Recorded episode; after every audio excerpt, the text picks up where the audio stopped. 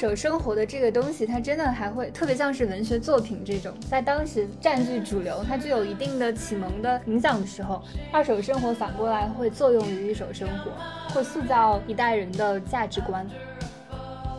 今天我们面对屏幕，好像越来越难摆脱这种表演性的真实了。甚至你像吃饭这种行为，你要打卡那个网红店，你播到社交网络分享这个这个时候，它也是有一个表演或者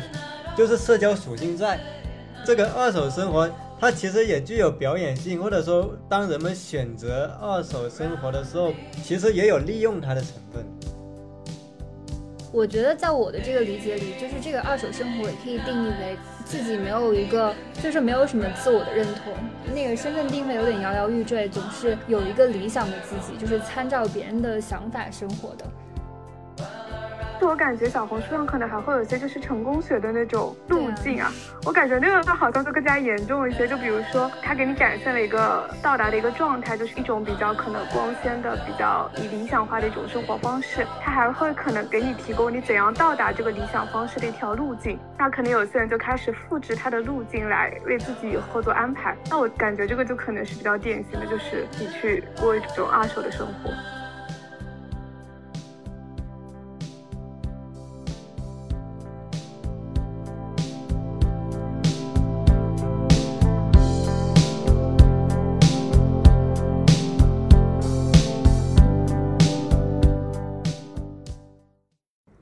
大家好，欢迎收听新一期的席地而坐，我是夏周，我是钟晨。今天我请到了我的朋友小周来和我们聊一聊二手生活。那小周先跟大家介绍一下自己吧。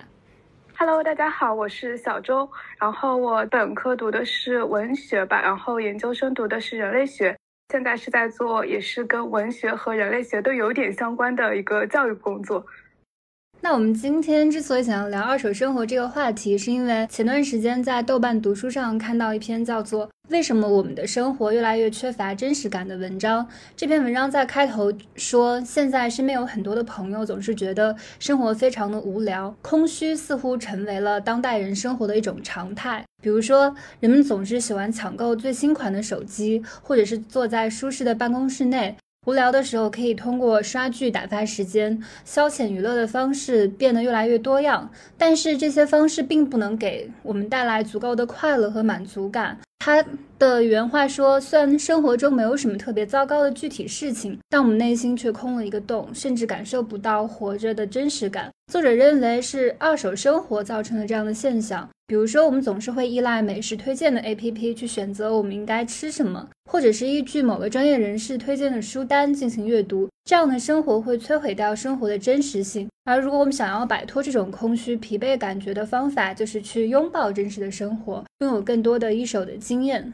那看了这篇文章之后，也激起了我们来讨论二手生活的欲望。廖一梅其实，在像我这样笨拙的生活当中，她也提过二手生活的概念。嗯，她说的是。轻易听信别人告诉你的，让禁忌阻碍你的视野，给自己定下条条框框，过约定俗成的生活。那我想问一下两位，就是你们是怎么样理解二手生活的？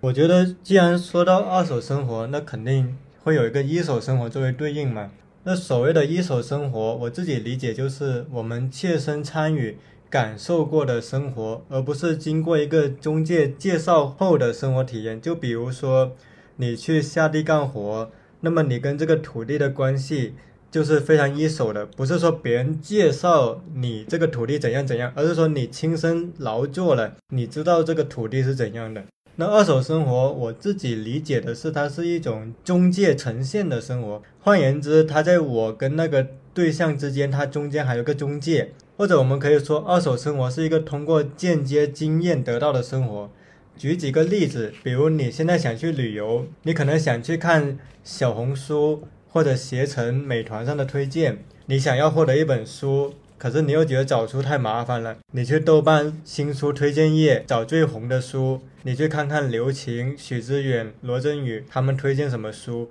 我觉得这种需要依靠他人的推荐，或者说他人的经验去得到的对某个对象的理解，可以称之为我们所说的二手生活。换言之，它是一种中介后的生活。那么你刚才说到二手生活在当下是一种常态吗？其实我在想的是，今天到底真的有多少人能纯粹的过完全一手的生活？因为我像我自己，可能每天都没法完全摆脱手机。嗯，那么那些被宣传做成为一手生活的代表的，他们是否真的过了一手生活？这个在我自己也是打个疑问的。当然，这个后面可以再说。我也想听听小周对这个问题是怎么看，就什么是二手生活。就是我其实一开始接触二手生活这个概念，就是我没有预定的先去看豆瓣这篇文章，或者说先看呃别人对二手生活这个概念的定义。然后我一部分的观点是跟你一样的，就是二手生活就是你通过非直接的一些方式来获取一些别人的经验，或者说别人的资料。它那个二手就让我想到了在人类学里面，它其实是或者说做学术研究，它可能是有二手资料的，就是说你不是一开始去通过自己亲身去参与。田野的方式来获得一手的经验，那通过这样一个。中介的方式，你来对这个材料进行处理，那你其实在进行一个二手生活的一种方式吧。还有其他的更日常的，就是像刚刚你说的，可能你去大众点评上看一些评论，或者说你买东西的时候，可能先去要看一下评价，或者去小红书上搜一下哪些店铺推荐。那我觉得这些也是二手生活的一个非常具体的在生活中的体现。然后还有我一开始接触到这个概念呢，我觉得就是二手生活可能是一种非常经济的和环保的一种生。活活方式，因为二手可能最直接的跳到我脑海里的想法是，它是一种物品被再次利用，就是它再次投入到市场获得它的使用价值。就比如说多抓鱼他们在做的二手书或者二手的服装。对，然后我觉得那样一种生活是不是也可以被称为一种二手生活，就是一种比较经济友好型的，或者说环境友好型的生活方式。所以在我这边，二手生活可能是呃有两个面向的，一种是比较具象的，一种是比较抽象的，是。那可能对我们生活来说，我们这次可能讨论更多的是跟我们的经验更加相关的，尤其是在看到豆瓣和那个廖一梅的对那个二手生活的概念之后，可能更多的是一种通过获取别人的经验来进行自我生活的一个再造的那种过程。然后至于二手生活在当下成为了一种常态，我一开始在思考的时候，我是想说，就我觉得自己过的可能一手的比例还是比较大的。但是我觉得这个可以之后再进行一个讨论。对，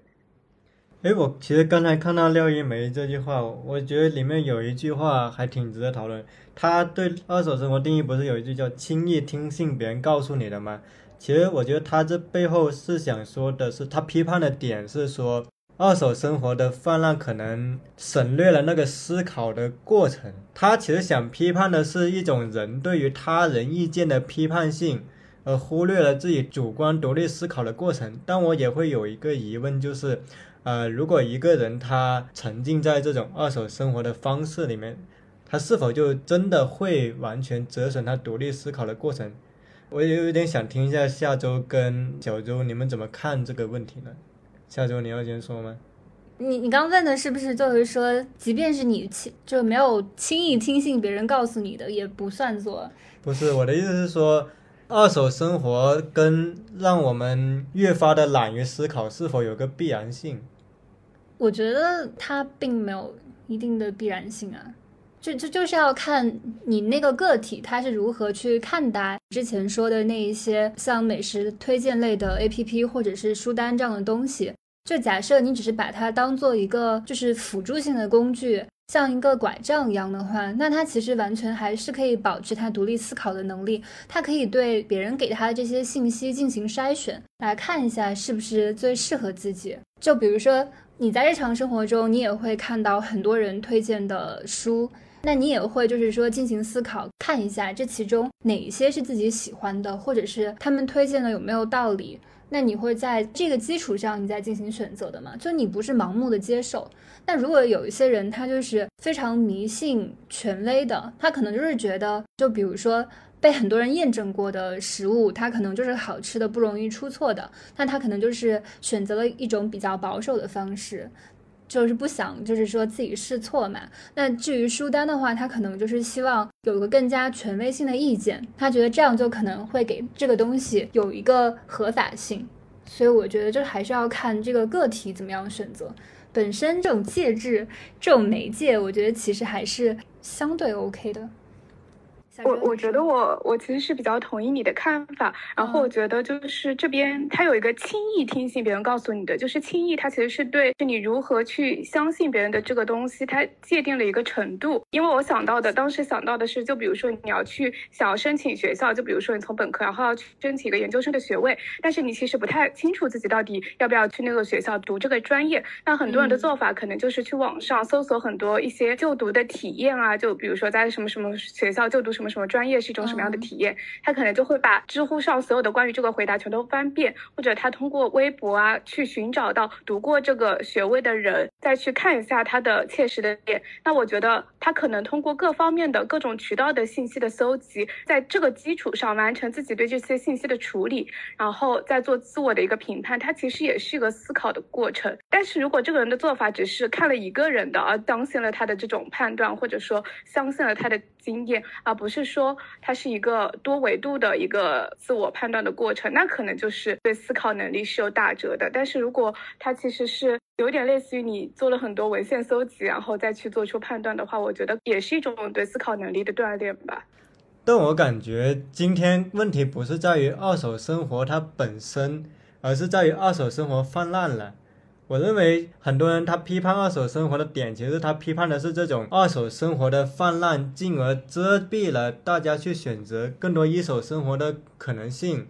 在这个基础上，他们才会提出说，当我们沉浸在二手生活，可能我们慢慢的整个的思维的惯性会越来越懒惰。就比方说，以我们最熟悉的书的领域。当你习惯了豆瓣的热门新书推荐，加上名人推荐，可能再加上你自己相信的那类人的推荐，整个组合起来的时候，可能慢慢的你选书的趣味就会越来越趋近于他们的品味，而因为你生活中还有其他可能要忙碌的事情，所以久而久之，它会对你的整个的思维的过程产生一定的内化的影响。我在这里并不是批判这种二手生活泛滥的形式，因为我其实后面会讲到，有时候是我们不得不依赖于二手生活。但我在这里可能想补充的一点就是，二手生活本身它确实不会影响我们独立思考的能力，但是如果二手生活泛滥，进而阻塞了我们通往一手生活的空间。那它可能是一个问题，我就想补充这一点，然后下周继续说。哦，就刚你说的，我觉得我前面就是说还有个问题没来得及问，就是你们就是同意这篇文章的观点吗？就就还有这样的一个前提吗？就这篇文章说我们现在的生活已经被二手生活所包裹，然后它在毁掉生活的真实性。那你觉得现在是这个样子的吗？就是你们两位是这样觉得的吗？那小周先说吗？我在思考，因为其实我一开始看到豆瓣那篇文章的时候，就是我还跟当时跟夏周说，我觉得我跟那个文章没有共鸣，因为我觉得，就是过的都是一手生活。对，我觉得我过的很很大部分都是一手的生活。我觉得可能我们讨论的是他在一个宏观层面，可能站在一个比较宏观的角度看，可能很多人的生活都被。困在了就是二手的那种情况下，但是放到个人来讲，我觉得就好像更加的有个体的一个具体的一个经历吧。哎，那你在日常生活中，比如说你你想去哪里玩，或者是你日常就是出门吃饭的时候，你会依赖这一些就是 A P P 吗？偶尔会，但是就是我感觉我开始过了那个会的那个阶段。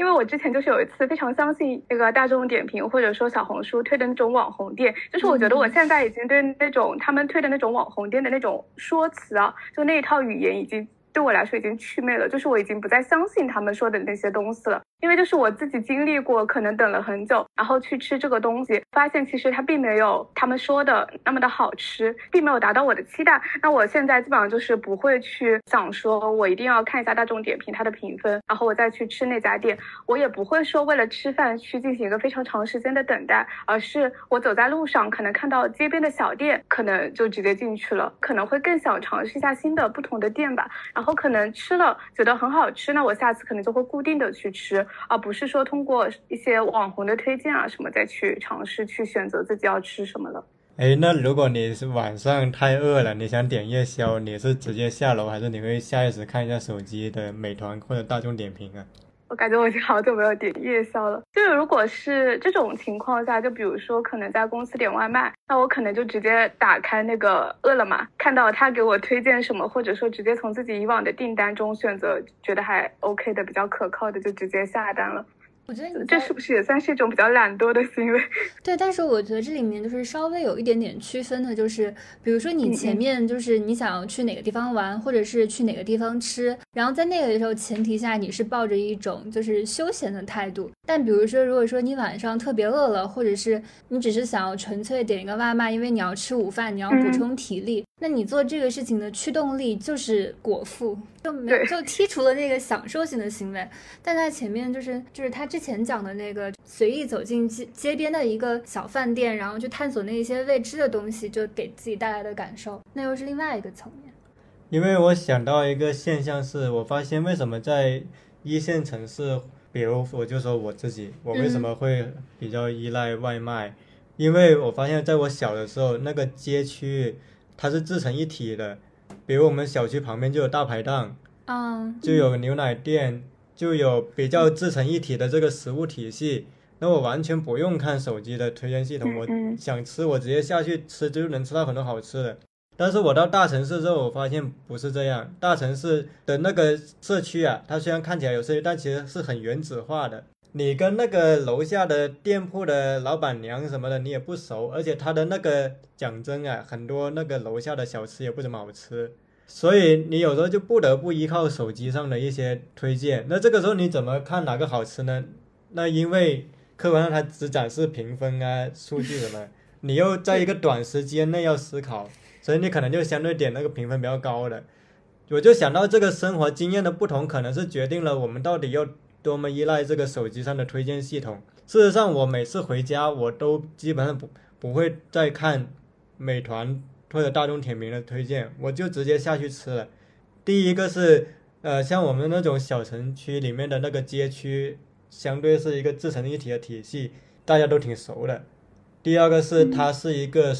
我觉得它是一个小型的熟人社会，但是可能大城市是嗯逆熟人社会的，是一个原子化的一个生活状态，所以它反而加速了我们对这个网络推荐系统的依赖。这个是我刚才可能想到的一点。可能如果要扣题的话，就是我在思考的就是为什么二手生活可能在今天可能会成为一个常态，是因为个体进入城市之后都要面对这种相当于打碎又重组。如何面对我们原子化困局的一个局面吧，我就补充这一点。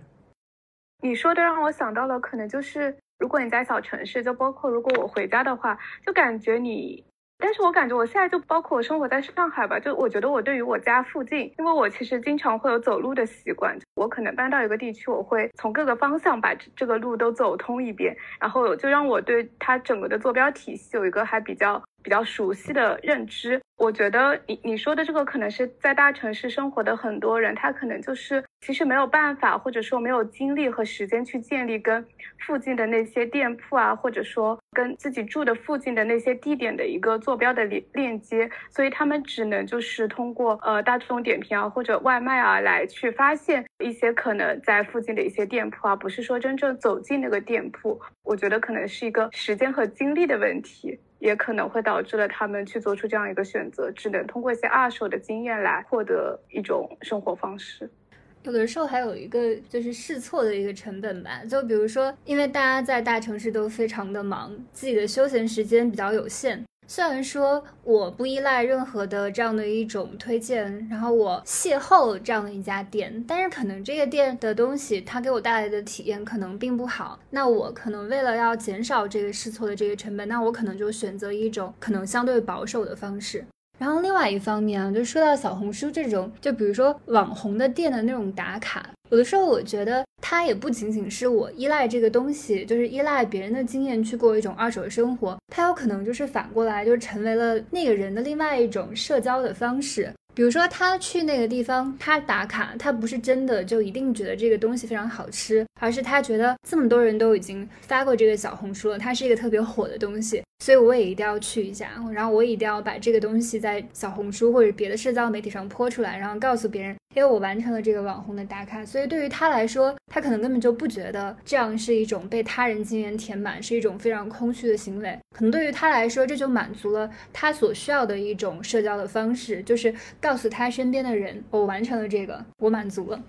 我觉得互联网在越来越培养我们具有一种习性，就叫表演性。就在传统，我们会觉得表演只是明星要做的事，但是我会发现，互联网诞生之后，因为我们每个人都越来越依赖互联网，其实普通人也是在越来越学会表演这件事情，或者我们说叫表演真实。为什么我会想到这一点？其实我最近看综艺节目，尤其是看恋爱节目，我就在想。你说那些情侣啊，在那里很真实的说着浪漫的誓言的时候，旁边的摄影大哥在场，那他们看到摄影大哥拍他们，他们会觉得他们那种是一种真实吗？我当时在想的是，也许在互联网的时代有两重真实，一种是表演性的真实，一种是能够看到表演性真实的那种另一种的真实。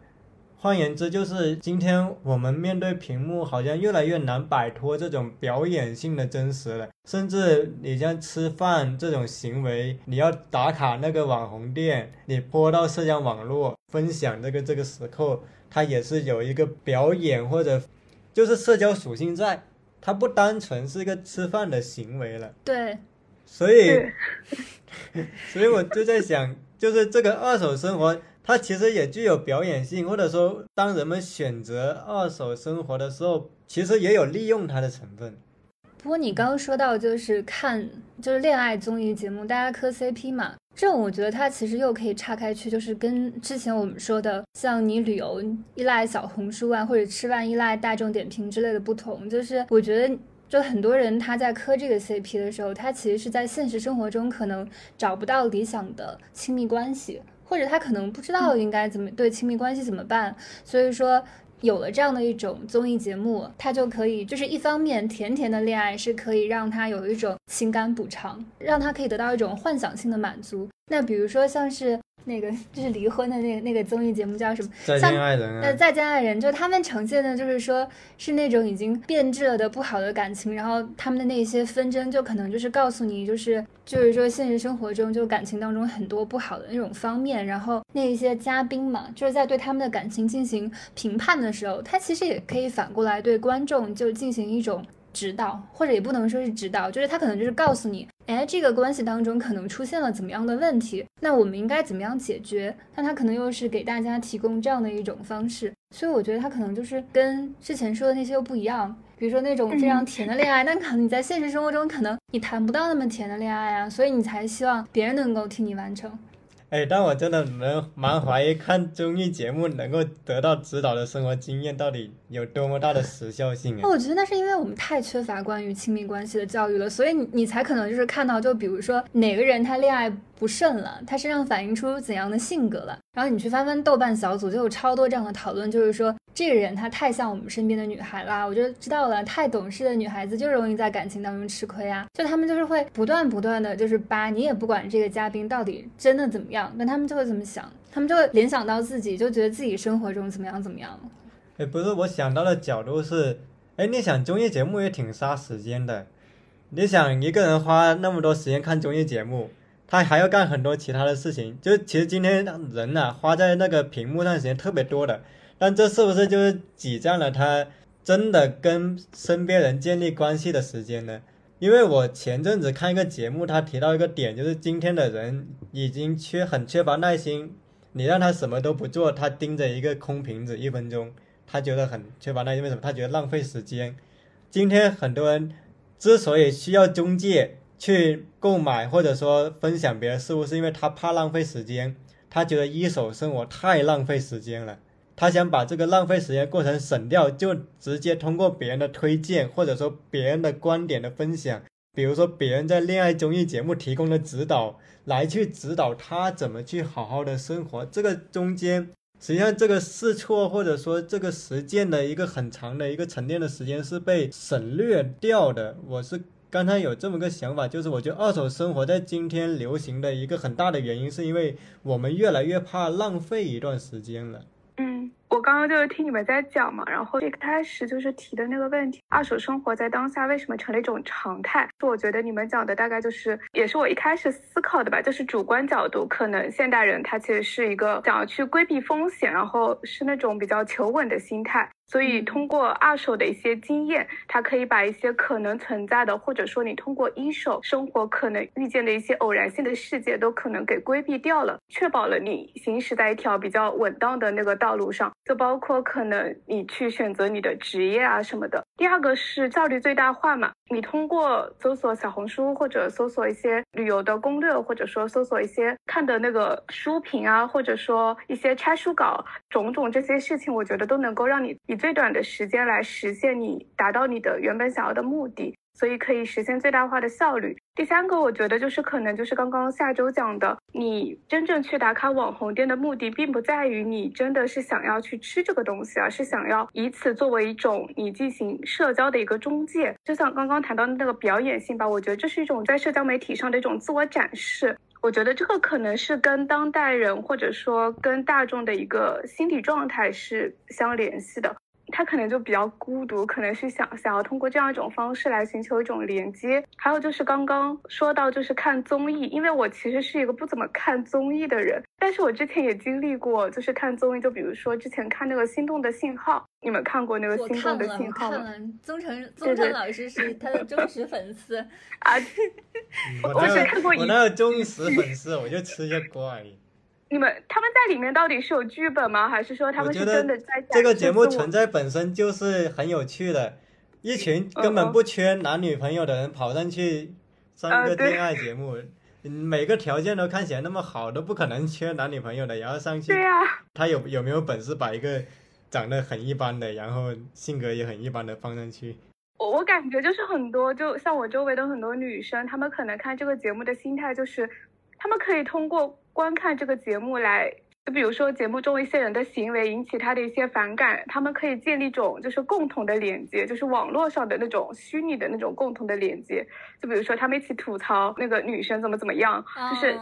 从他们的身体上。从他们的行为中反映出的可能是更加共性的，或者是社会性的问题，而这些社会性的问题可能是跟我们普通人是息息相关的。就他看的不仅仅是跟恋爱相关的，而是更多的是跟恋爱之中双方的一种有点类似于交往本身所带来的一些影响，或者说交往行为人的本身的行为相关的。然后可能大家寻找一种共鸣或者一种共同体。对我感觉恋爱节目看的是一种相似性。你看那个嘉宾，哎，好像我以前也这么想。或者说，对对对，你看到那个男的，就我跟你说，他第一眼就渣男。你别问我为什么，男的最知道男的。对，这是这是曾诚老师看节目的时候就就直接说的。好的。后来我回看，就是豆瓣小组里面，就是关于这些讨论，就被惊讶到了嘛。也是我之前讲的。就是我觉得有的时候也反过来，就是为什么要提到就是二手生活，那就是因为在现实生活中，我觉得大家太缺乏关于亲密关系的，就是那种观念了。就是很多时候，我觉得我们其实是缺乏一个好的亲密关系的榜样。很多时候，其实我们是不知道怎么样，就是说去爱别人的，特别是在现现实生活中，又有很多那种像是那种，就比如说。远离男人，不然你会变得不幸。但是你觉得，对于一个异性恋的女生来说，假设她想要谈恋爱，那他就是一定会受到伤害吗？或者是他避免伤害的唯一的方法就是远离男性吗？但这其实根本就不现实。那对应到就是恋爱综艺来说的话，那也就是我们为什么很多人想要看这个东西？它其实也就是想要看这些嘉宾他们在这个里面折射出来的他们关于亲密关系的这样的一种态度。可以从中看到就是自己对于亲密关系的理解。嗯，我一方面同意你的说法，但另一方面，我觉得大家需要综艺节目，好像也不只是这一点。因为我自己是呃学文学的，其实我看综艺节目，我有一个感觉，我觉得呃综艺节目其实挺像当代的通俗小说的。我觉得今天很多人看综艺节目，跟他很久以前看琼瑶的小说，其实本质上没有太大的区别。就是你把那个 Simon 呢、马子佳他们，你换成琼瑶里面的人物啊，你其实都是能够对号入座的。你比如马子佳，他可能就比较像那个《情深深雨蒙蒙》里面的何书桓，Simon 比较像杜飞读。者来打你。我就随便随便举个，我的意思是说，他可能有好几种人设给你对号入座，然后你磕的那个 CP 其实磕的人设，就比如你真的觉得恋爱节目里他呈现的那种真实，真的是他所有的真实吗？比如我当时吃到这个瓜，就是第一期的时候，其实 Simon 的形象，第一期我就单纯说第一期，第一期 Simon 的形象看起来很像个小奶狗，就很吃吃斯文、软软弱弱的。但他们公司人说，其实 Simon 在他们公司里面其实非常的有主见，非常的有控制力，就是一个非常有掌控力的人，根本不像第一期呈现那种效果。那这个时候，其实你就会思考，这种综艺节目呈现的真实，是否也能够通通过对素材的选取，去片面化一个人的性格？那么，进而你通过这种片面化的真实推导出的结果，又有几分可信的呢？所以我现在看综艺节目，其实我挺喜欢看这种叙事上的东西。我觉得它很像当代小说一点，它通过对素材的选取，达到一种故事化的效果。换言之，我不觉得它是一种真实的生活，我觉得它是一种扮演真实的戏剧化的故事。因为在真实的生活里面，没有那么绝对的一个偶像式的中心的。你有没有发现，比如《心动的信号》里面，其实最后基本上就是 Simon 跟 Melody 那段关系，就是他们几个关系里面一个主轴了。其他整个的剧情是围绕着这个主轴在转的，但是真实生活其实是一个网状的，每个人都是他。哦，但是另外两个人就是大家都讨论很多的。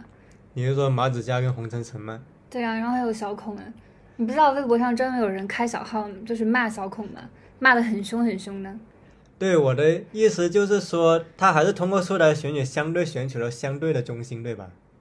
但是可能我们每个人的生活，可能我们对我们自己来说，我们是中心，但是嗯嗯整个的生活它不可能不是这个逻辑。我觉得你说我同一半，就是你说的，就是综艺节目，它还可以就是作为一种通俗小说来看，就是它的故事线和叙事性嘛。但是我觉得你用它来类比琼瑶，其实其实有点不对，就是嗯就就是因为琼瑶在那个年代，它能够那么火，就是它是在八九十年代吧，在那个时候，就浪漫爱，它是其实是可以作为一种启蒙启蒙性的力量的。就是你说那那个时候，大家是从什么怎样一个阶段过来？就是你不能脱离他当时的那个背景，在那个时候，琼瑶能够说出那样的话，其实非常具有在当时是具有突破性的，就是让你重新意识到爱情是可以作为怎样的一种非常重要的力量，然后它还是非常个人的。跟之前那种社社会主义建设时期的这十七年文学当中强调的那种国家，然后还有集体，但是完全不一样的，就是完全不一样的语言，就如此充沛的一种情感表达，它跟之前那一些非常闭塞的那种方式，它其实是非常不同的。呃，我也是一半同意你的观点。当然，首先我想说的是，那刚才举琼瑶的例子是说，因为琼瑶它是通俗小说一个代表嘛。嗯，我我只是说，现在的综艺节目，尤其是恋爱节目，它流行背后的心理机制，可能跟以前我们喜欢看通俗小说有那么一个联系。哦，然后呃，另一点我想补充的是，呃，确实琼瑶的小说，它在当时的那种浪漫主义的启蒙是非常的显著的。在那个当时八十年代刚刚过去九十年代的时候，实际上中国的思想的氛围是非常理想主义，大家还是对浪漫主义有一种期许的。啊，但是我想说的是，琼瑶这个剧背后其实内化了一种对权力结构的体认。我为什么这么说？是因为小燕子他们看起来逃跑，看起来的打闹，看起来为爱追逐，其实最后还不是回到了皇宫里，还不是大家该当格格当格格，该当二哥当二哥，最后皇皇帝老了乐呵呵。我不觉得他打破了这个权力结构啊，他只是上演了一出皇帝亲近民间的一个喜剧。哎，说我们皇妈阿玛多么亲近老百姓啊，我们小燕子多么可爱，我们五阿哥多么神勇。哎，你看，不都是贵族的爱情吗？只是贵族一种更加亲民的形象出现了。但当时有很多人就是会尝试去模仿琼瑶小说里面那种角色，就是他对现实生活影响还是蛮大的。比如说我当时我老师就是说，当时在家里的时候就是经常会打开电视，就是播放像《还珠格格》这样子的剧，就有很多女生都非常喜欢看这个东西。比如说那个刘索拉的那个《你别无选择》当中，就一下子突然间忘掉那个女主人公叫谁了，就是。有一个男生，他就女朋友要逼着他退学，在那个时候，他就模仿琼瑶的台词，就是说我要跟你到天涯海角去，要到没有人认识的地方去，就是类似于那种。但你看他当时他说话的那个台词，很多时候都是受琼瑶的影响。所以我们再来回扣一下二手生活的题，就是有的时候就是二手生活的这个东西，它真的还会特别像是文学作品这种，在当时占据主流，它具有一定的启蒙的影响的时候。二手生活反过来会作用于一手生活，会对现实生活造成很大的影响，会塑造一代人的价值观。哎，你这个点还挺棒的，就是我归纳一下，就是 要归纳一下，就是在琼瑶那个年代，可能二手生活能反哺一手生活，但是今天可能二手生活的泛滥可能堵塞了一手生活，所以还是有一个不同的时代背景的。那你觉得？哎，我其实想延伸讨论一个话题，因为你说到琼瑶，我觉得有个话题很有意思，就是好像今天呃越来越多人不再相信浪漫爱了。今天的人的婚恋观，包括生活观，我不知道你是怎么看，我自己感觉好像越来越现实了。就这一个中性词，越来越现实，越来越为基本的利益来考量。我不我不知道小周跟下周你们是怎么看？你们觉得今天主流表现的婚恋观是怎样的呢？小周先说呗。我我刚刚沉迷于听你们聊琼瑶，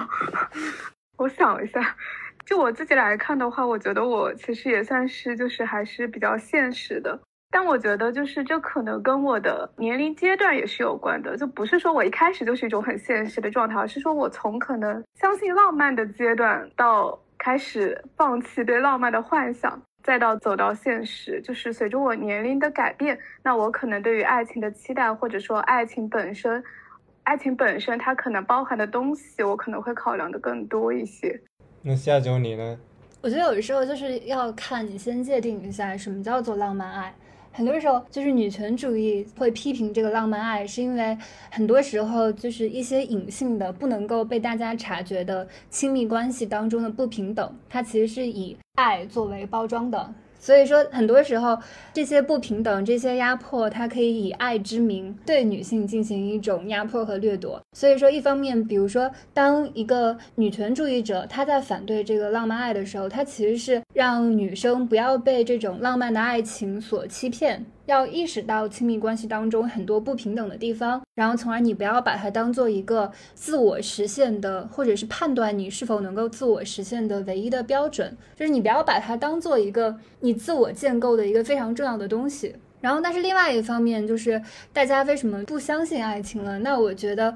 很多时候也是跟这个就是社会变得越来越功利有关。所以我觉得这其实是一个非常复杂的事情。就比如说反过来就是说你在网上看到了很多。让你恐婚恐育的那种案例，就比如说，就各种各样的不好的例子，在这里就不举了。那女性解决这个问题的方法是什么呢？就真的就是，就是说远离男人，不然你会变得不幸吗？那就是说，你看这样的例子，就是击碎了他们对浪爱的浪漫的幻想啊，就是他们意识到，就根本就不是这个样子的，就是现实生活中会有越来越多的，就是不太好的事情来告诉他们，理想的亲密的关系是不可能实现的。比如说，你在一个就是男性占主导地位的这样的一个就是世界里，那女性她在一个这么就是说结构性问题没有办法解决的当下，她怎么获得一个真正平等的关系呢？那她可能就是要放弃掉这个对爱的幻想。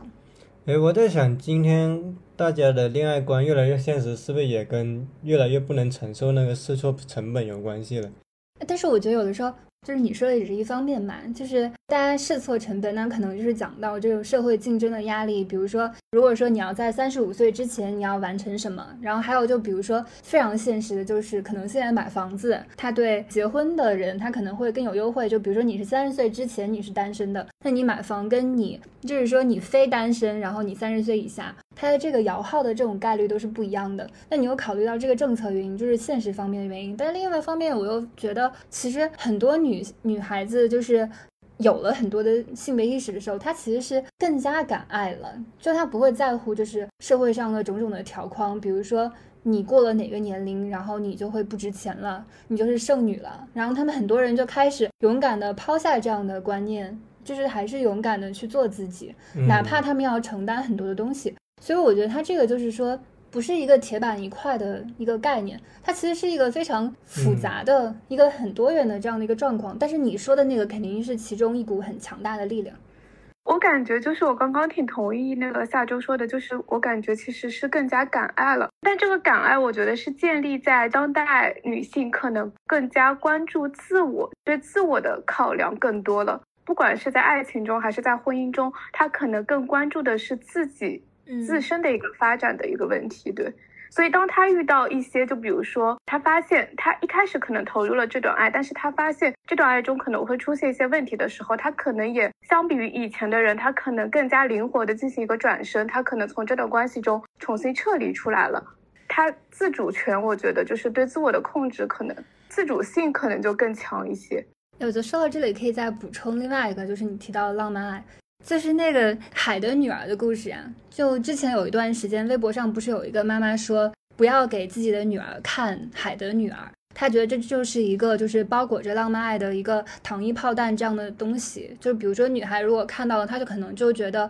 是一味的强调牺牲，可能她就觉得就是要为男人奉献，为男人服务，然后你就会失去自己。当时不是引起了非常大的争论嘛？但是后来就是我，就有一次我就无意当中就是重新想要去翻看一下安徒生童话，其实发现那个妈妈她讲的，她选取的童话可能都是少儿版的，就是那种经过删减的。其实，在原来的安徒生的那个童话里面，小美人鱼她并不是说只能因为王子爱她，她才能得到拯救。当时原话他是这样的，他说：“美人鱼没有永生不灭的灵魂，除非赢得了人的爱情，否则她是得不到永生不灭的灵魂的。她的永恒存在只能依赖于别人的开恩施舍。可是天空的女儿也没有永生不灭的灵魂，她是以自己行善好事来为自己创造一个这样的灵魂。所以说，在这个故事的这个结尾，它其实是有另外一个走向，就是。”虽然说他是需要得到王子的爱情，他才能够继续活在这个世界上，不然他就会变成泡沫。就好像他指了一条线，就是女人只能通过男人的爱，通过男人的施舍，通过这样的浪漫爱，她才能够存活或者实现自己的价值。但是另外一方面，她也可以就是说通过自己的努力去创造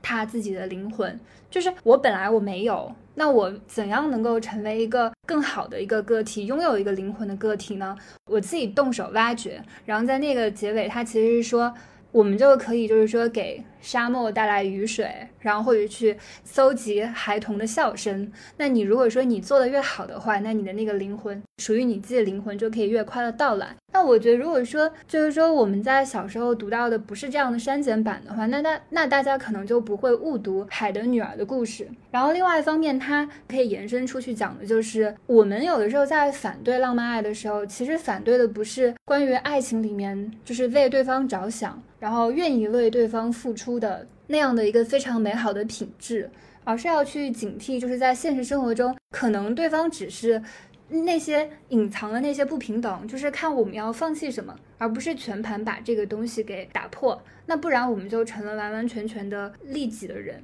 就是为了规避风险，一直害怕受伤。嗯，扣为题目点，因为我们今天还是聊二手生活嘛。我还是想明确一下，因为这个题其实，哎，我觉得概念还是挺重要的，就是到底怎样才算是二手生活？我看界面文化它有个他在聊这个话题的时候，他提出二手生活大意是指一种被他人经验填满、自我经验遇见单一的生活。我就好奇一个点，你说我们看手机算二手生活吗？就是你们觉得看手机算是一种二手生活吗？比如你看新闻资讯啊，或者说看别人分享的生活动态。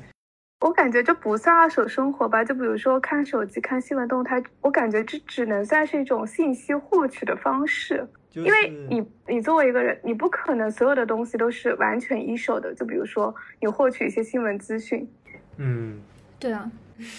就是我在想，这种对于一手跟二手的对立本身是否也有问题？因为我们其实聊到，你比如看书这个，那我看书到底是一手还是二手？书是别人对他自己的知识的总结，那我看书，我到底看的是二手还是一手？我发现好像二手跟一手其实有一个很大的含糊地带，就是二手也未必是没有经过思考、总结、整理出来的，就是我们看二手的东西，好像也不一定就是轻便简薄的。你比如，我就算看一篇特稿，我其实也要花阅读跟思考的时间。所以我在想，这个一手跟二手的对立本身是不是也有问题？然后就是因为很多人他在提出这个问题，是他是把一手生活放在了前互联网时期，他觉得互联网削弱了一手生活，互联网增长了二手生活的泛滥。我就想再给两位提出一个问题：是你们觉得前互联网时期的一手生活真的那么普遍吗？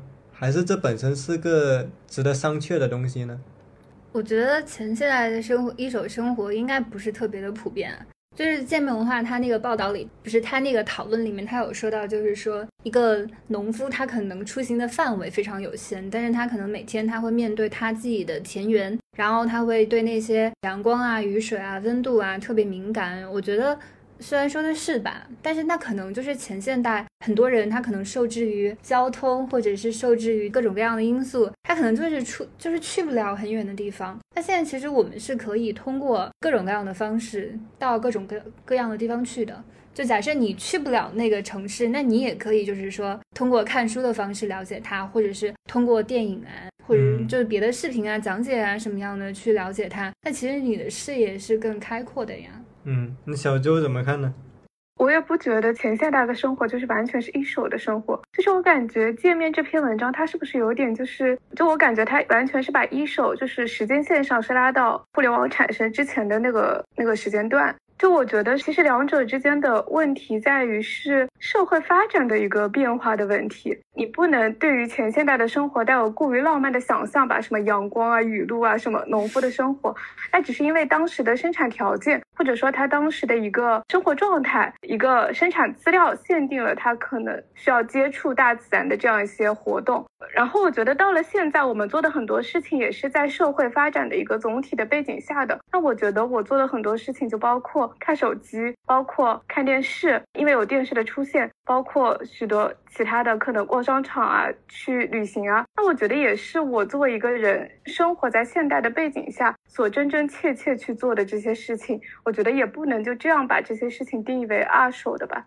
对，然后我觉得还有一个补充的问题可以问大家，就是大家觉得什么样的人有资格过上一手生活？就是在现在这样的背景下。因为前面提到了那个豆瓣的文章，说大家正在被二手生活所束缚嘛，就摧毁掉了生活的真实性。但肯定就是有一些人，他们是有能力，就是过那种文章当中所说的就是去拥抱生活各种各样的可能性，总是就是说亲自去经历的。就想问一下大家，就是你们觉得，就是过这样的一手生活是需要具备一定条件吗？就是是不是只有受过更好教育，然后思想更加开阔，然后更加有钱、更加有时间的人才能够拥有这些东西？假设我是处于一个社会阶层比较低，或者就是非常普通的打工人的话，那是不是就注定跟那样的一手生活无缘呢？我觉得不是啊，就是因为我一开始听到你提问题，就是有资格。就感觉过一手生活好像成了一种特权，或者说一种比较高级的、很难以真正触碰到的一种生活方式。但是我脑脑海里第一蹦出的可能是我的外公外婆，那我觉得他们过的其实就是一手生活呀。他们也不上网，就是他们在乡村嘛，可能就是种地啊，然后跟周围人的联系又是很紧密的，可能就做饭啊，然后农作物的收集啊。那我觉得他们这种也算是一手生活吧。我觉得一手生活本身确实没没所谓的高贵，其实你会发现很多穷人才是真正过一手生活。一手生活。你比如那些在乡村里的，他天天种地。我老妈子小时候天天种地，你说他需要什么资格？他就是因为没有当时很难进城，所以他只能在乡村种地，一手生活。然后你像外卖骑手，人家就送外卖，送外卖一手生活嘛，至少在外卖这个领域吧，只要他肯任劳任怨，他也是能够一手生活。你又比如工厂打工子弟，他去工厂一手生活，对吧？很多城里的人啊，还经常觉得打工的那个工厂的那个经历有多么稀奇，人家天天就在那里干。你的很多高校的那个学者嘛，会很向往这种所谓的肉身的参与现实经历，但可能对人家工厂的打工人来说，那可能就每天的现实。所以你就会发现，好像这个参与一手生活，它并不是因为你的财富多寡或者社会地位的多寡来决定的，一方面是因为这个人他。我我刚才在想的是，一方面是因为他的一个意识，我觉得首先要区分是有些人他就主动选择去过一手生活，那肯定他过的一手生活比例要大。另一方面是一种被迫的，我必须要参与到一手生活，我才能生存，嗯的这种一手生活的体验。就像种地或者像打工，这个是我被迫，我必须要出卖自己的劳动力，我来挣钱，所以我必须要有这种一手生活。我理解下周刚才那个问题，他之所以提出提出门槛那个词，可能是因为有些生活我们只有有闲有钱，可能可能才能过。比如说你满世界去旅游，或者说你是那个，对，或者说你专心去搞搞所谓的创作，或者说怎样。那那一部分，他可能确实是需要一定的有闲有钱的基础，但那确实可能只是一手生活的一部分，但可能大部分的一手一手生活其实是很贫穷的。对，就是我的意思就是说，比如说对于普通的上班的打工族来说，可能他为了节省时间，他才去点外卖，或者是就是他日常生活他可能也困居在自己的出租屋里，然后他也没有什么。可能也没有什么机会去认识更多别的人，那可能又有一些人，他是就是说相对来说是有机会到各种地方去玩的嘛，或者是社交活动更加的丰富之类的。那我就觉得就是说，对于前者这些非常普通的打工族来说，那他们怎么可以超出自己原先的生活的这样的一个范围，去拥有更好的关系？我其实在想一个问题，我刚刚有点困惑，就是一手生活，我们怎样去界定什么是一手生活？就是在刚刚宗成说的那个一手生活，就给我一种，就是我们预设了一种一手生活是什么样的。这种一手生活好像更多的是跟一些比较底层的或者一些比较边缘的人群，他们的生活方式是联系在一起的。那下周说的就是有钱有闲去过类似于各地环游那那样的一种一手生活，又好像是跟更浪漫的一些对于异地的那种幻想或者想象联。联系在一起的，但是我在想，就是一手生活是不是是一个相对的概念？就比如说，对于那些在工厂打工的或者外卖骑手来说，我们的生活，他开始想象我们生活的时候，对他们来说，是不是他们其实也是在过一种二手的生活？就是当他们开始思考他送外卖送给的那个人，或者就是一些办公楼里的人，他们的生活方式，去看他们的一些那种视频的时候，就是我感觉是一种互相置换的那种关系。就是不是我们没有经历过的都叫一手生活呢？但我在想，是不是一手生活其实重要的是我们去亲身的参与？我觉得参与不只是观看，也不只是游历，而是亲身的参与。换言之，它是有一个长期的沉淀的过程，才能称之为严格意义上的一手生活呢？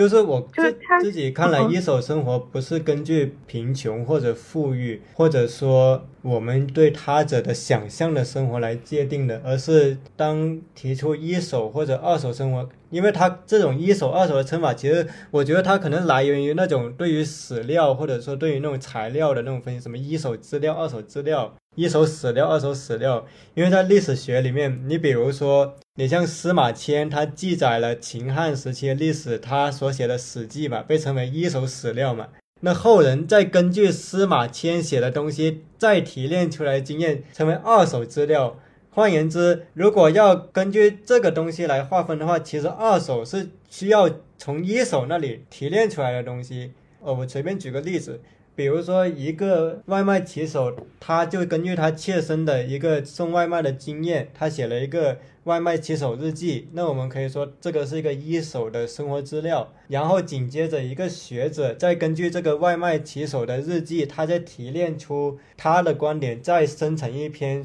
学者对这个外卖骑手日记的研究。那么可能他就经过了，已经经过一层中介的过滤，他可能就像个二手材料。就我在想的是，可能思考何为一手生活的时候，是不是可能也要考虑到这一点？它是通过你长期的切身的对某一个东西的沉浸所得到的生活体验。你们你们能不说话？是因为曾我我感觉这个一手生活，它它是不是就需要有一个时间的维度，而且就是你需要通过真正的去生活，需要得出一些什么就是意义的东西吗？但我在想，什么是真正的生活呢？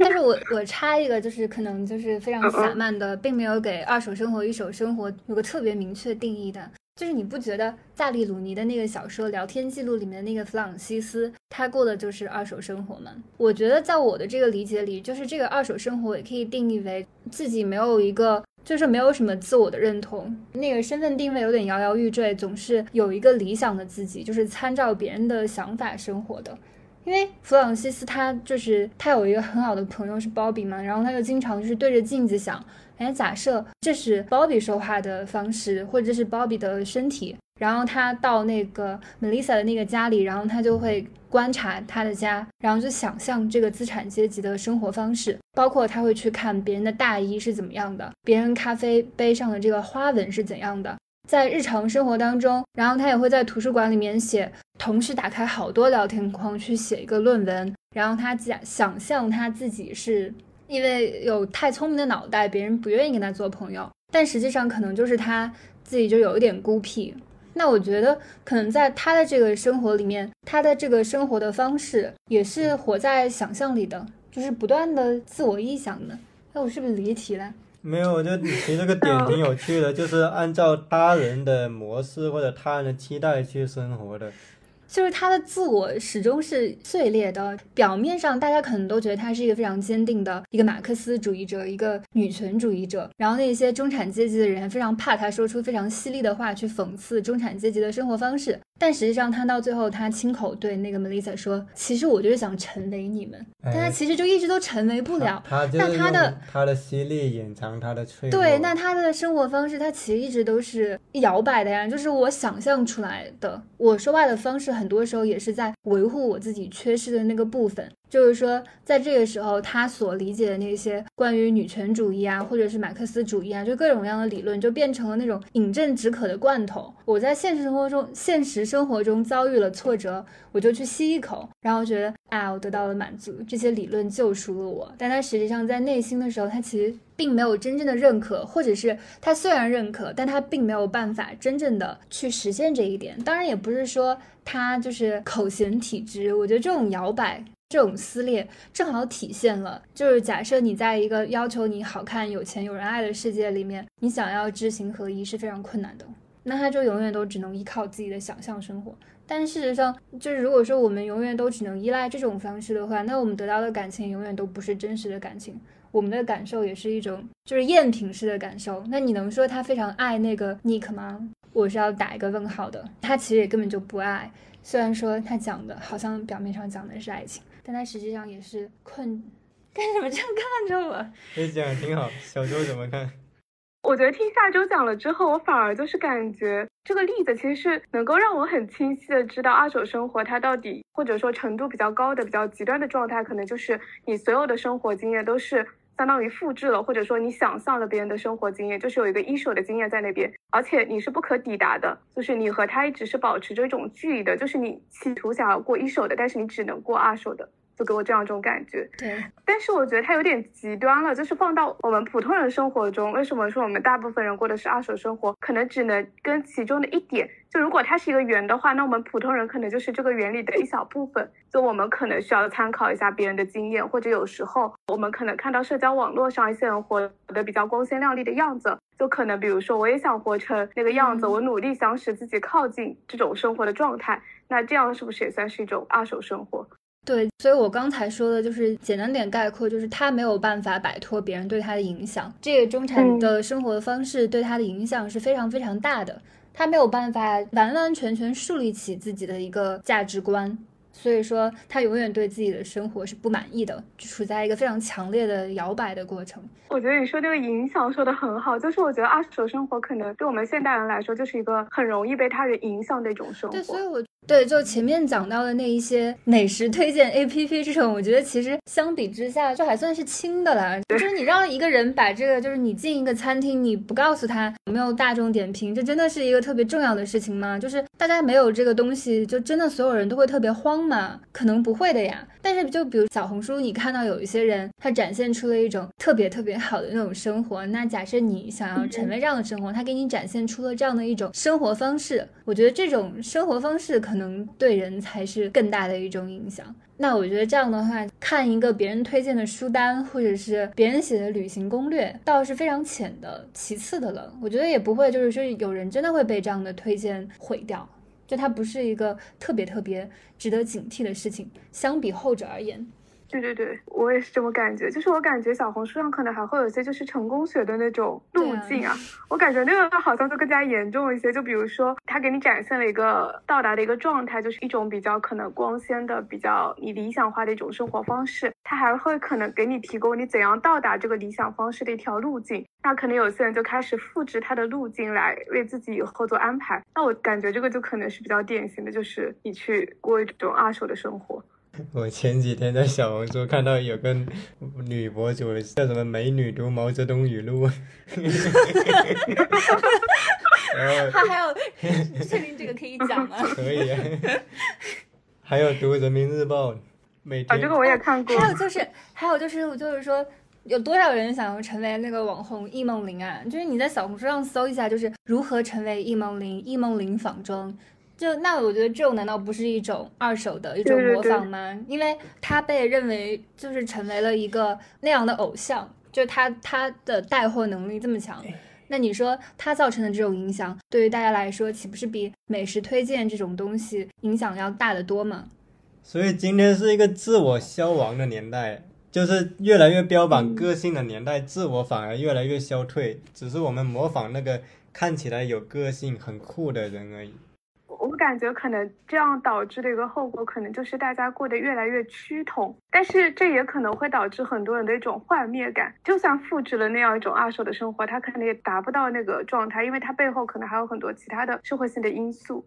但确实，当你们提出来说二手生活是一种你可能很受他人影响的生活，或者说缺乏一个独立的自主性的生活的时候，我其实也在想，可能这才是今天大部分人的困境。嗯，就是大部分人其实并没有想好自己真正想要去做什么，或者喜欢做什么，或者说他哪怕知道，他也害怕承受那个代价，以至于他不得不退而求其次，去选一种在世俗看来比较稳妥的生活路径。我觉得未必不是他没有自我的意识，而是说他在这个自我意识跟风险的权衡之间，还是选择了一个更加稳妥的一个方式。哎，那我跟你讲。那其实包法利过的，在某种程度上，他也是想过二手生活的。就是当他在他那一个非常逼仄的那种很简单的环境里，想要摆满那种上流社会的那种家具，让让整个房间显得格格不入，或者让他的女仆称呼他为太太什么之类的时候，当然看起来很可笑啊，对不对？但他其实活的也是一跟就跟赝品一样，但是他是非常悲哀的，受制于他当时的时代，跟我们现在有点不一样。要不我最后问一个问题吧？好吧。因为我们说到二手生活，其实让我想到一个经常被提到的词，叫碎片化，就一种常见的说法。我们今天活在一个碎片化的环境下，互联网的信息都是碎片式的摄取。比如说，哎，你看书，你看不下去大部头了，你去听讲书稿；你看电影，你你觉得电影太长了，你去 B 站看那种电影解说视频。所有知识的萃取都变得非常的碎片化，非常的便携式。小周跟下周，你们平时的生活，你们会觉得你们有被这个碎片化影响吗？我觉得我可能是有的时候会被这些碎片化的生活影响我的注意力。就比如说，可能有的时候会习惯性的打开手机划一划，看周围发生了什么事情，但是我不会依赖书单或者是别人对电影的讲解。因为我喜欢自己看，就是我不太需要别人的观点，可能是我特别的傲慢吧，就需要也是需要自我批评一下，就是我不想听你讲的。你看，真是耿直了。那那你看影视剧你会叛逆啊？你看影视剧你会调快吗？我不会啊，为什么要调快？你就一点零倍速看对吗？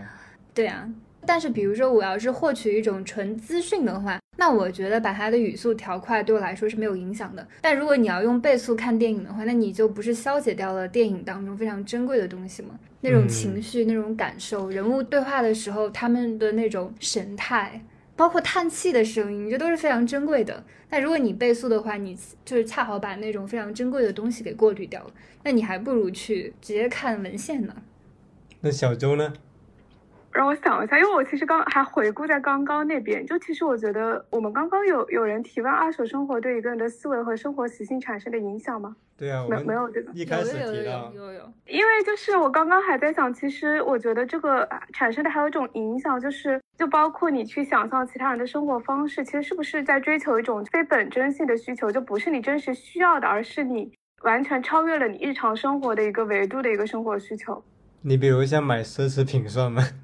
对，我觉得算，就是其实你并不真正的需要这个东西，但是因为你经常就是观看这些小红书啊什么的，还有一种就是我觉得它可能导向的就是一种，就我觉得现代人生活节奏就是比较快嘛，你会比较急，你希望能够参照他人的经验，快速的发现这个事情导致的一个结果，就是你已经不愿意去花时间去等待。一个东西可能通过时间慢慢发酵，然后最后得到验证的那个过程，就是我觉得现代人可能很多都是一种取消时间的那种生活。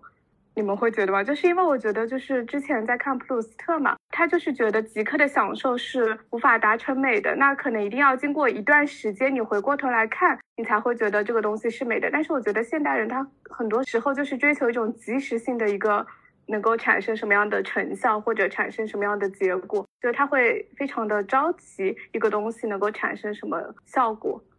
嗯，我是觉得蛮可惜，也可以被理解。为什么呢？我之所以觉得可惜，是你比如说，我觉得一本长篇小说最大的魅力就是你读它的过程，因为长篇小说它不能教你怎么找到生活的答案。它本身，你知道这个小说的结局又能怎样？比如说，我们现在告诉你《卡拉马佐夫兄弟》最后结局又能怎样呢？你看这个小说，明明最大的享受是你阅读它的过程，但是今天很多讲书稿，它把它掰开了、揉碎了，它把那个信息很直白告诉你，然后你就不去读那个小说了，我就觉得挺可惜的。就我们今天本来所谓的讲书稿啊、书单啊，明明是想吸引你去读那本书的，但你知道现在很多人他是读完讲。书稿，他说：“哎，我都知道了，我不读书了。你看，你看那个电影分析视频啊，为什么很多电影导演就很讨厌那个电影分析视频？因为他发现现在很多观众有点懒，就看完那个电影分析视频啊，我把剧情都知道了，我还看什么电影啊？久而久之，反而是错过了那个文本里面，我觉得是最享受的一个过程，反而是与我们之所以去阅读，之所以去看电影。”所要有那种体验事与愿违了，我觉得这是可惜的一部分。然后我觉得可以理解的一部分，是因为确实今天的生产的物太过于丰富了，或者太过于浪费了。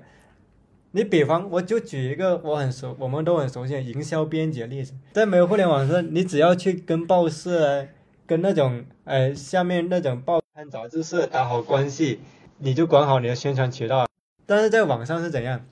你又要运营公众号，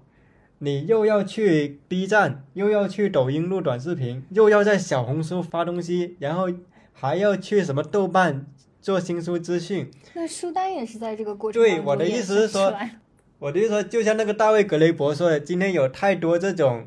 对公司有帮助，但我对我们个人非常消耗的这种狗屁工作。同样是营销这个事情，你在前现代，你只要管两条渠道，现在要你管七条渠道，那这七条渠道其实就是让你把这个信息复制粘贴到各个地方，或者说让你拿个同样的话术，你在不同地方说来说去，那其实这个是一些重复信息的堆砌。所以说，短视频拯救了出版行业，但是毁掉了个人，是吧？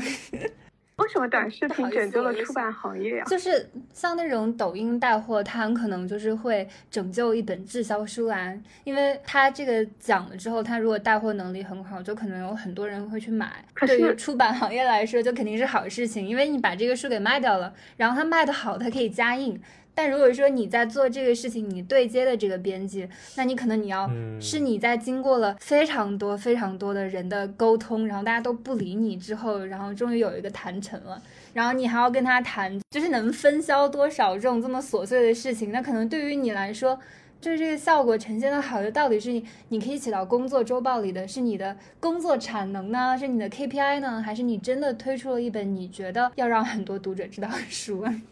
哎，我是觉得可是我在想，短视频帮助出版社卖书，这个真的是非常有效的嘛？就是我觉得出版社他应该也请不起那些非常有名的，我觉得是是对大牌出版社有效。他有时候不需要 特别出名，你可能你不知道他，但他可能卖的很好的。因因因为据我知道，一些比较大牌的出版社，他们通过请网红博主，可能做一场，嗯他们只是请个抖音的网红博主，一下子就能卖一两千册，然后那个书直接加印了。我跟我室友看那个淘宝给他发了一条，就是推送，类似于今晚会直播卖一个人类学的书，然后我们就想，哎，淘宝，我们一开始不知道，其实是就是北大出版社他在一个人在直播卖单独这样一本书。我们一开始是以为，天呐，人类学竟然可以被淘宝这个平台推出来单独去卖这个这样一本书，然后发现那个出版社的直播其实只有很少的人去看。我在想，这个就真的应该卖不出去吧？我知道内容肯定很少，但是一般大家讲的是那种，比如说抖音带货，我我是感觉大部分都卖不出去，对对，大部 分都卖不出去。但是头万一呢？就是头部的人呐、其实他流量一直在那。你比如说，你随便给什么书给薇娅，他肯定都卖。对对对。但是背后是什么对对逻辑？他们卖的是打折书，本来四十块钱的薇娅给你二十块卖了。但其实这样卖出去之后，最后出版社到底能不能赚钱，其实要打个问号的。还有拼多但多，它可能是量吧，量比较大，就是它它体量比较大。他很多出版社找带货主播，他是要把他滞销书给清掉，或者说他要赔钱赚吆喝，就是他要用单本，他可能还赔一两块钱来给这个书造势，说我一下子就卖出了十万册这样的，相当于一种营销手段。所以，真正很多出版社真的能在短视频这里赚钱，其实是未必的，只有头部的能赚钱。嗯嗯那就是把那句话改一下，短视频不一定能够拯救图书出版行业，但是可能毁掉了我。哦，我我我不我不能再笑了。我觉得，我觉得我觉得短视频就是加加剧了内卷嘛。对啊，就是加剧内卷。所以我我有那你时候们都会看短视频吗？我觉得我不看短视频，但是我也不看，我都没有下载过抖音和快手。这个这个到时候会剪掉的，对吧？那我我哎呀，这有什么好剪的？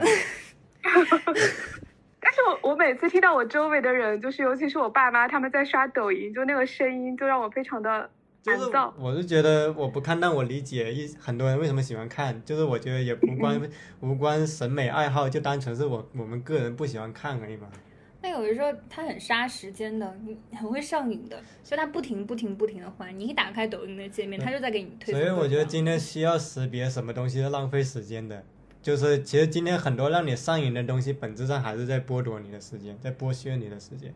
加上你本来上班族时间就不多了，你下班之后看个短视频，睡个觉，哦，明天又要上班。那你怎么还看综艺嘞？我看综艺我是跳着看的呀。我觉得短视频可能是当代人能够快速的进行自我放松的一种方式吧，因为我觉得短就是一条视频可能就只有十秒到十五秒，然后它可能就是引导你不断的往下滑，既能快速的在短时间内获取新鲜感，然后你又不会就是像看一个电影那样非常消耗你的耐心，就非常适合就是在你非常疲惫的时候进行一些就是短平快的那种娱乐活动。所以下周你怎么结尾呢？下周决定用非常吊书袋的方式结尾。